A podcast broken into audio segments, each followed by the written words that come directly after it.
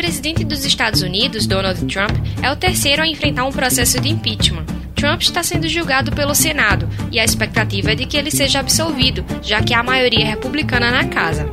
Apesar disso, o processo deve impactar a imagem do presidente, que este ano tentará a reeleição.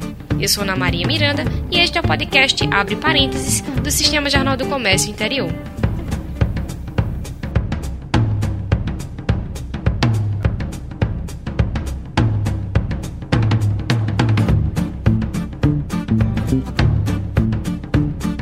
Mês passado, a Câmara dos Representantes, que tem maioria democrata nos Estados Unidos, aprovou o impeachment do presidente Donald Trump. E aí, na semana passada, começou o julgamento no Senado, né? E para falar um pouquinho sobre isso, a gente está recebendo aqui no estúdio o professor Gustavo Rocha, que vai falar um pouquinho sobre as implicações desse impeachment, né? E se realmente tem chance de passar no Senado ou não.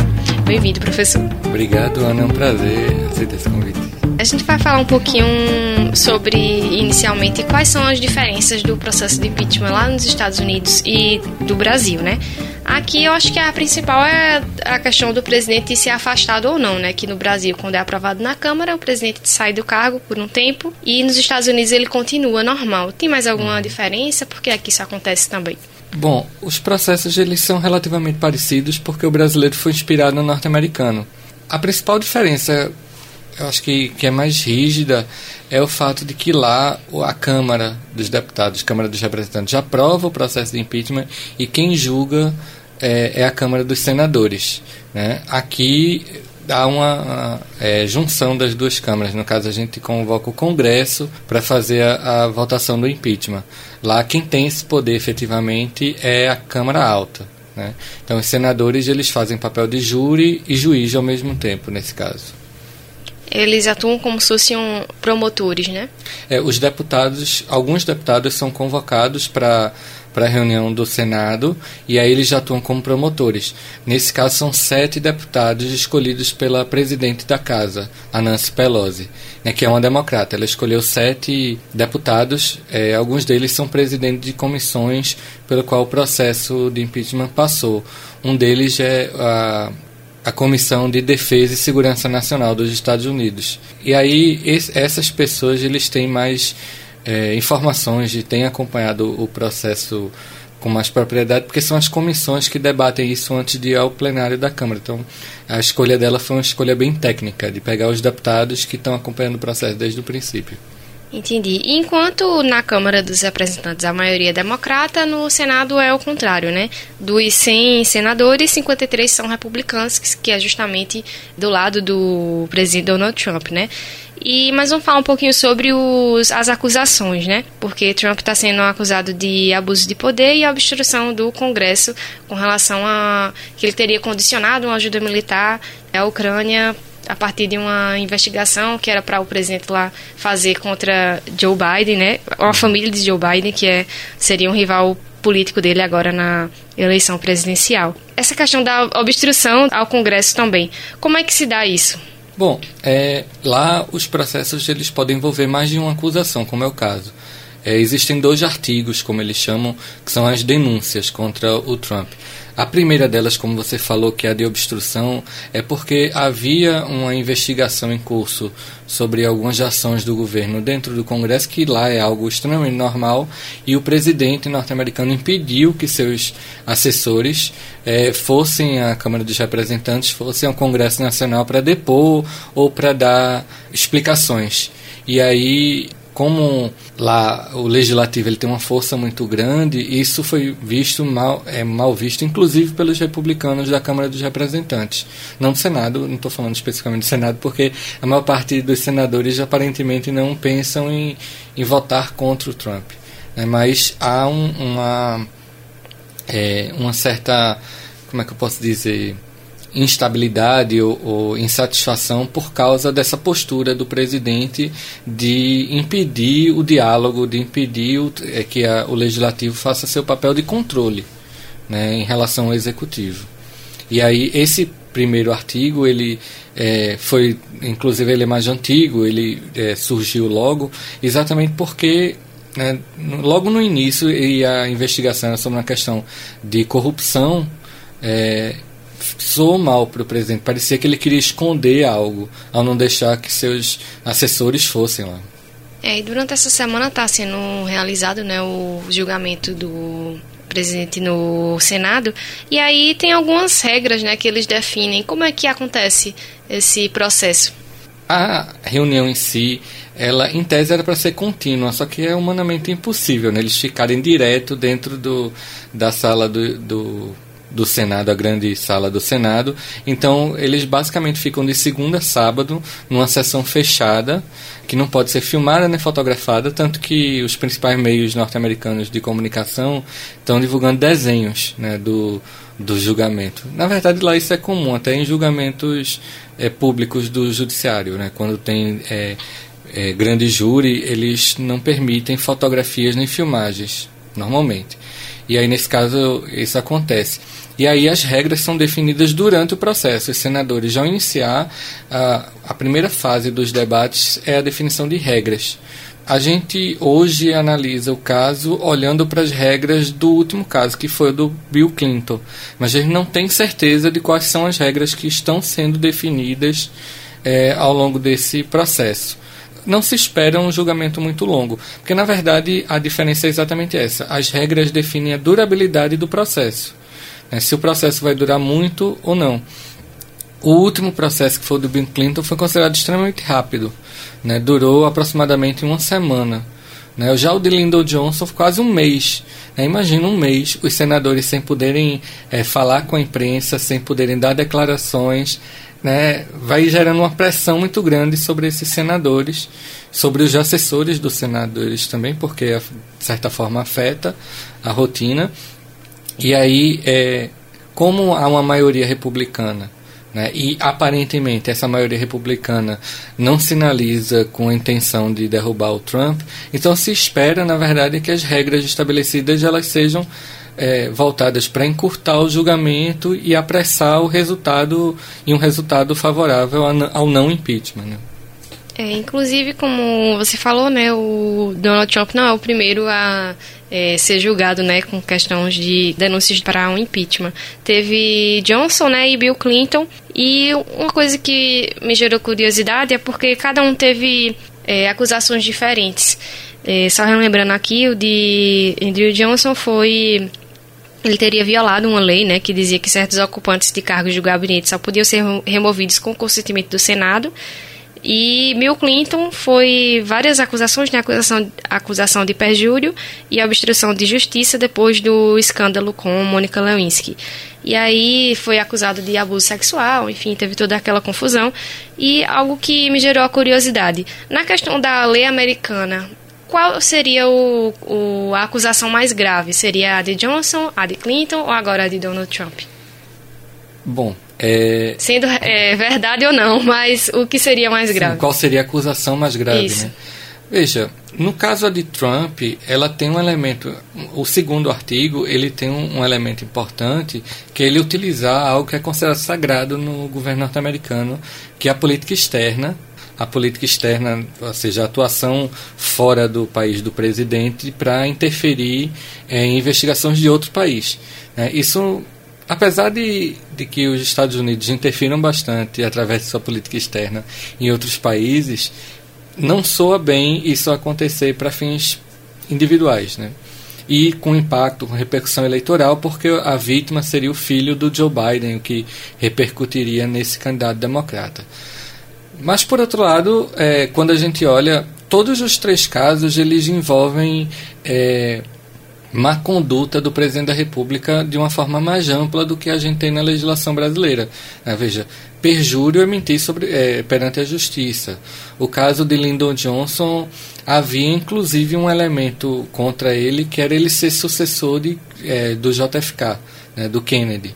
E aí isso também, ou seja, as acusações, quando a gente compara com a realidade brasileira que a gente pega só crimes fiscais, elas parecem até não ser tão pesadas.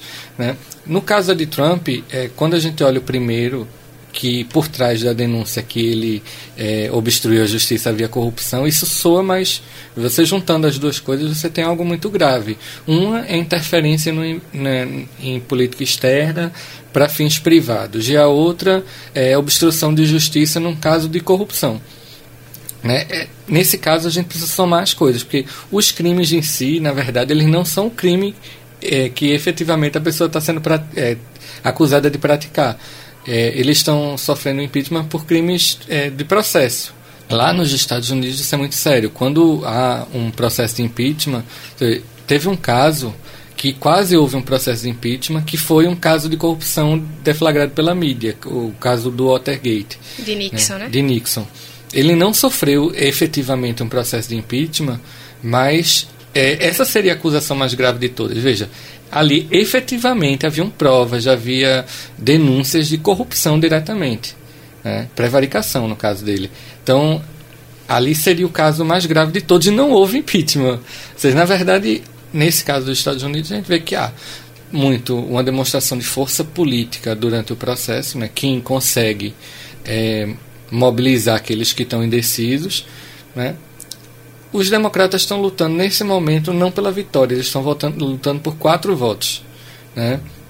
que são os quatro republicanos considerados mais flexíveis a mudar de voto. Um deles foi um adversário é, do Trump para indicação à, à candidatura à presidência, que foi o Mitt Romney.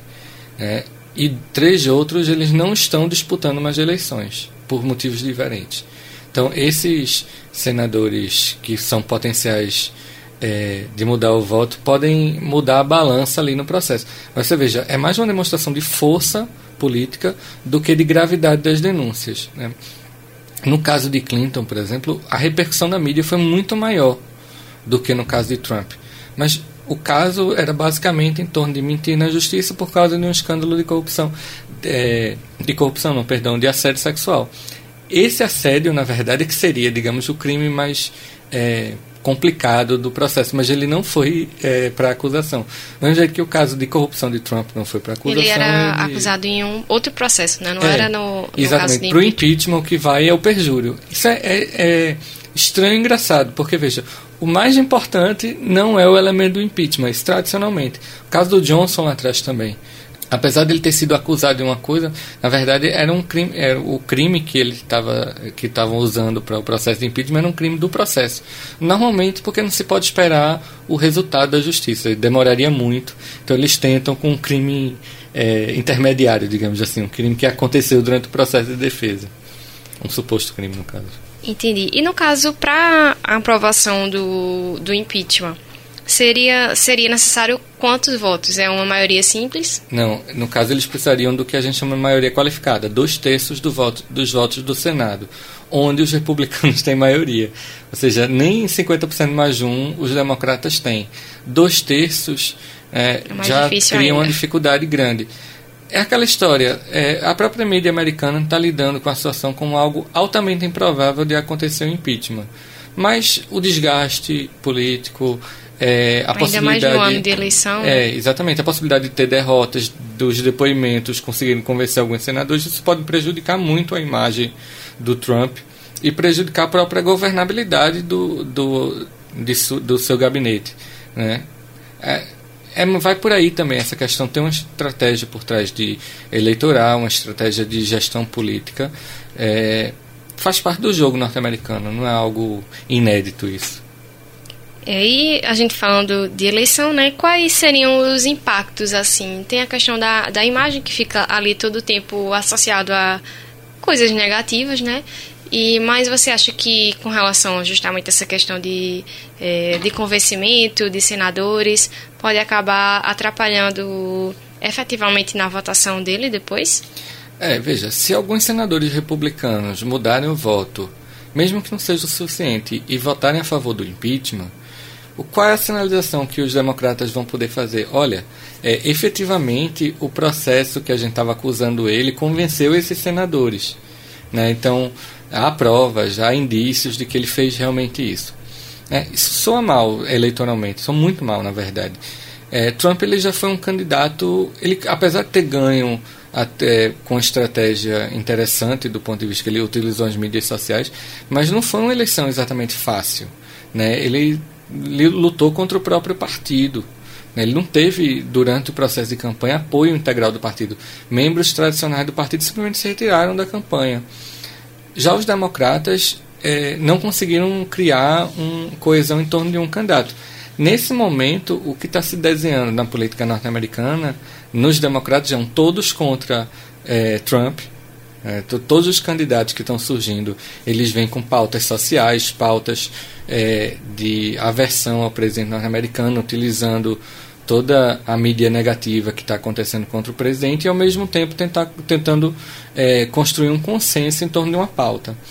O senador que disparou na, nas intenções de voto até o momento dos democratas para conseguir a candidatura é o Bernie Sanders, que da outra vez ficou em segundo lugar na, nas prévias democráticas. Já é um senhor de idade, né? ele já é um veterano na política norte-americana. Bom, e ele vai estar tá lá, ele vai estar tá falando, fazendo discurso, acompanhando o processo, então certamente ele que não é besta, ele tem muita experiência na política norte-americana, ele vai utilizar isso em seu favor, em favor dos democratas. Né? Nesse momento, isso se soma a uma série de fatores. Né? O Trump está enfrentando alguns problemas com a comunidade latina, com os negros, que são maioria da população norte-americana hoje. Né? Inclusive, há relatos de que em alguns estados, negros e latinos estão correndo para se registrar como eleitores. Aqueles que podem, porque lá também não é obrigatório votar, uhum. para fazer maior peso contra o Trump. Né? Acontece que onde eles estão mais presentes também são estados onde ele já perde.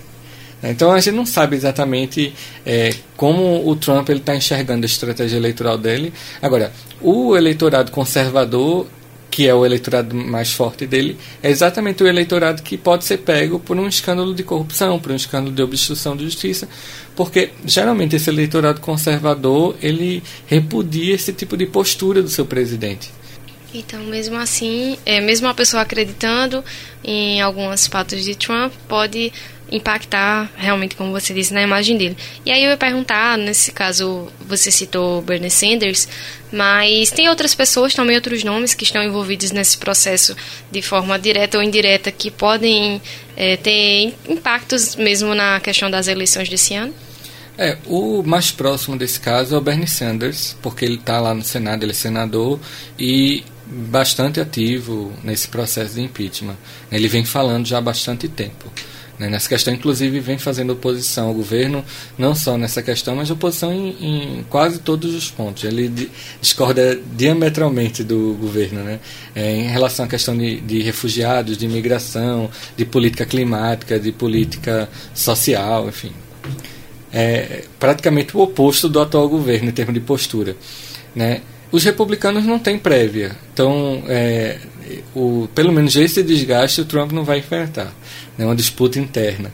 Mas aí você tem três candidatos hoje é, que se que despontam nos democratas. O perfil não é muito diferente. Né, os três principais candidatos são mais velhos, todos eles, é, com apelo mais à esquerda, digamos assim, da política norte-americana, porque lá é importante ressaltar que a esquerda norte-americana ela é bem central, assim, é totalmente diferente da esquerda europeia. Né? O Sanders talvez seja o mais radical nesse aspecto, porque foi militante dos direitos civis, lutou lá com o Martin Luther King, né, pelos direitos dos negros, direitos dos latinos, direitos das mulheres, né, direitos dos imigrantes. Ele sempre esteve à frente dessas é, lutas. Os outros não. É, na eleição passada, inclusive a candidata é, que venceu e que fazia oposição ele dentro do partido era praticamente uma republicana. O pessoal brincava, era mais republicana das democratas. Talvez isso, inclusive, tenha feito com que ela tivesse muita dificuldade contra o Trump. Porque aquele eleitor mais jovem, por exemplo, ele não identificava tanta diferença entre Hillary Clinton e o, o, o Trump. Né? O eleitorado típico democrata, sim, não votaria nunca no Trump, mas aquele eleitorado que tende a se identificar com o democrata por causa do perfil, ele não viu em Hillary algo que o atraísse. Ele não iria votar só por ser democrata, né? Teria que ter realmente Isso. aquelas características. É, essa posição bipartidária tem, às vezes tem, tem coisas positivas, mas também tem alguns aspectos complicados no processo. Porque quando ah, há uma eleição com apenas dois candidatos viáveis, por mais que o partido pese, né, que normalmente em democracias consolidadas os partidos são muito importantes na decisão, você olha para os dois e não vê tanta diferença, você vai para detalhes. E aí você, o Trump ele tem um carisma, ele tem um discurso que para o cidadão médio ele acaba sendo fácil de entender. Ele fala num ritmo que a pessoa presta atenção, ele usa palavras simples, então a pessoa se sente contemplada. Eu acho Hillary... que até às vezes pode desestimular as pessoas a votarem, né? Justamente essa questão de não gosta de nenhum dos dois, então não é, vou votar. A taxa de abstenção entre os eleitores cadastrados foi altíssima. A parte da população norte-americana que vota é menor do que no Brasil, com todas as taxas de abstenção que a gente tem. É, historicamente lá, boa parte do esforço dos candidatos é vá votar, por favor, vá, principalmente os democratas. Por favor, vá votar. Você, cidadão comum, vá votar. Né? Você faz diferença. É porque, bom, inclusive existem barreiras é, burocráticas para evitar voto de determinados grupos. Por exemplo, no Texas, você só pode se registrar como eleitor na capital do estado. Imagina se, se transpondo para a nossa realidade aqui em Pernambuco, um cidadão de Arco Verde, na porta de entrada do sertão, para poder se registrar como eleitor, ter que ir para Recife se registrar e votar, voltar para poder votar na sua cidade. Ninguém faz isso. Desestimula né? Quem total. tem muito dinheiro, ok, faz. Né? Pega até um helicóptero, vai, ou vai de motorista. E dependendo, né? Se né? tiver alguma coisa boa para ele, porque se não tiver também. Isso. Não, e veja, o tamanho do obstáculo vai definir o perfil. A população mais pobre não vai, não vota no interior do Texas.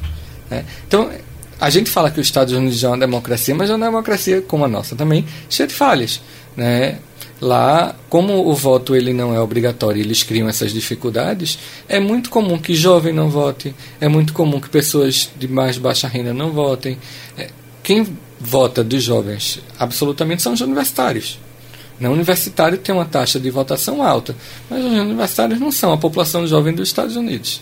O engraçado é que, ao, ao mesmo tempo que eles não se interessam tanto quando há alguma coisa que impacta muito na vida deles, eles tendem a se manifestar muito mais do que a gente aqui. Eles não voltam, mas estão incomodados o tempo todo. A sensação é, faz diferença qual o governo, mas a gente tem que lutar por alguns de, alguns de nossos interesses. É, alguns movimentos sociais estão crescendo muito nos Estados Unidos. É, isso me chama atenção. Até começou com aquele... É, tinha, surgiu um movimento em Nova York que era ocupar a Wall Street né? que até inspirou um, um movimento aqui em Pernambuco. Né? Esse movimento de ocupar Wall Street foi ganhando corpo, foi ganhando tamanho, né? e começou a surgir em outras cidades. Né? Agora, também é isso, a, nos Estados Unidos a consciência política é muito urbana. Você vai para grandes cidades, as pessoas têm maior consciência política, não importa o lado. Né? Às vezes são republicanos, dependendo do Estado, às vezes são mais democráticos. Mas tem uma postura de lutar por seus interesses, de fazer lobby, é, de fazer é, pressão sobre os políticos locais e nacionais. Né? É uma, é uma, a política norte-americana é uma política estranha. Assim, quando a gente olha, eu acho que talvez por ser um país tão grande e fizerem as instituições para serem meio distantes, a população se acha no direito de cobrar, mas não está tão preocupada em votar. Né? É, realmente é bem, um pouco até contraditório, né? É.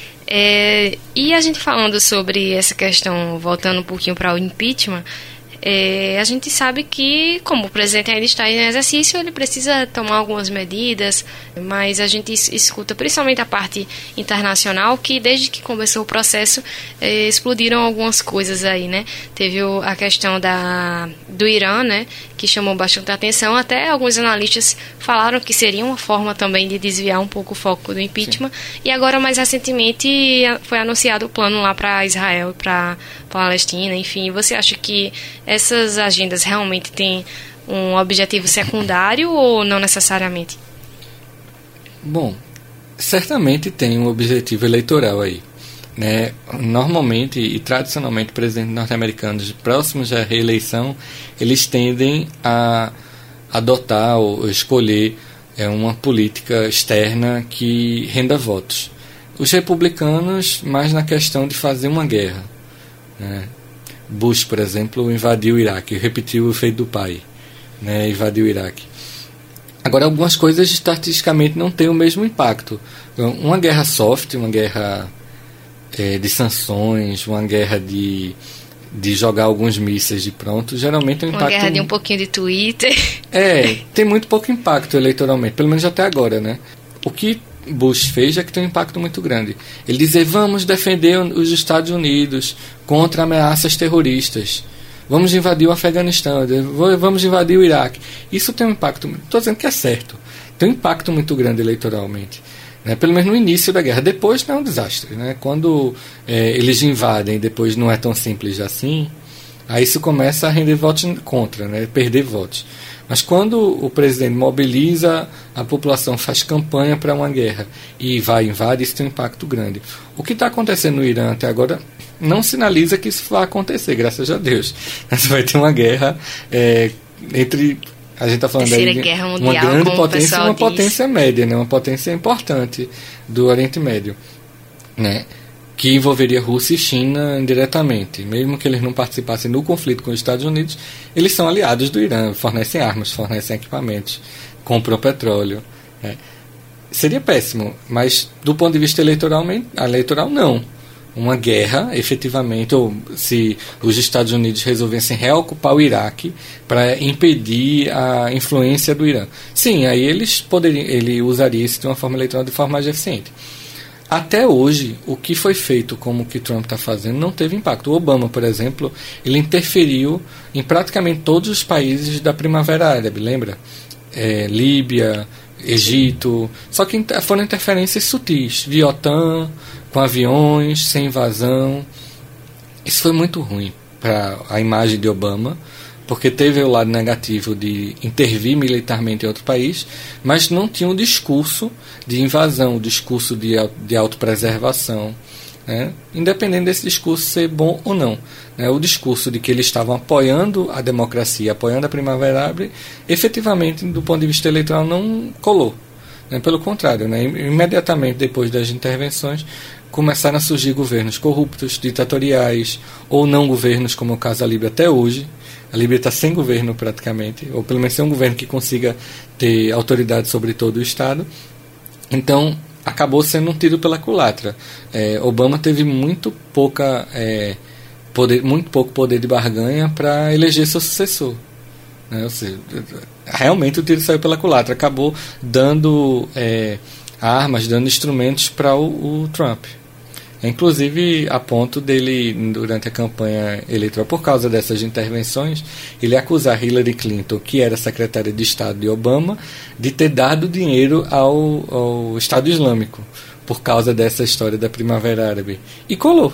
Né? O Trump conseguiu muito voto com essa afirmação, embora que ele, você percebe claramente no vídeo que ele diz isso, que ele começa a acreditar na afirmação durante ele, a fala dele. Ele diz a primeira vez meio incrédulo, ele diz a segunda vez com um pouco mais de certeza, Aquele a terceira vez ele está Uma mentira contada várias vezes acaba se tornando uma verdade. É, eu tenho a impressão que ele inventou, ele teve a ideia na hora e falou.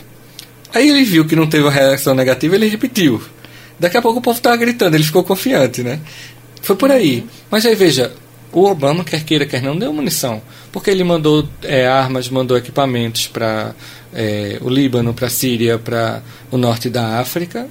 E aí o Trump usou isso. A população já estava insatisfeita com o gasto militar, estava insatisfeita com a intervenção dos Estados Unidos nesse país, sem saber qual, com certeza se isso era bom ou não o que isso pode impactar contra Trump, exatamente porque durante um processo eleitoral vão cair em cima dessas das decisões de Trump. E o fato é que até agora é, o governo dos Estados Unidos não conseguiu provar algo que justifique o ataque contra o, o general iraniano. Né? Ele fez acusações, mas não apresentou nenhuma prova. Né? Quem faz um, uma age dessa forma precisa provar alguma coisa. Né? E nesse caso não tem nenhum plano, até agora nenhum plano de que esse general fosse atacar bases norte-americanas. Foi a primeira alegação do, do governo. Né? Se o, o, candidato democrata souber usar isso, isso vai ter um impacto muito grande, ou pelo menos um, algum impacto sobre o processo eleitoral. É, vamos ver, ainda vai acontecer muita coisa, né? Mas é, ainda não tem um prazo definido, né, para o resultado do é, julgamento do impeachment de Trump, mas a gente vai ficar acompanhando e depois trazer mais alguma novidade aqui no podcast. Então, é, agradecer ao professor Gustavo Rocha, doutor em Ciência Política pela UFE, pela participação aqui novamente. Agradeço, Ana, é um prazer e eu tenho escutado, está ficando muito legal. Obrigada. Obrigada também a você por acompanhar mais um episódio do Abre Parênteses. Se você tiver alguma dúvida sobre o que a gente falou ou tiver algum comentário ou sugestão para o nosso podcast, envie um e-mail para podcast.tvjc.com.br. Até a próxima semana, espero vocês aqui.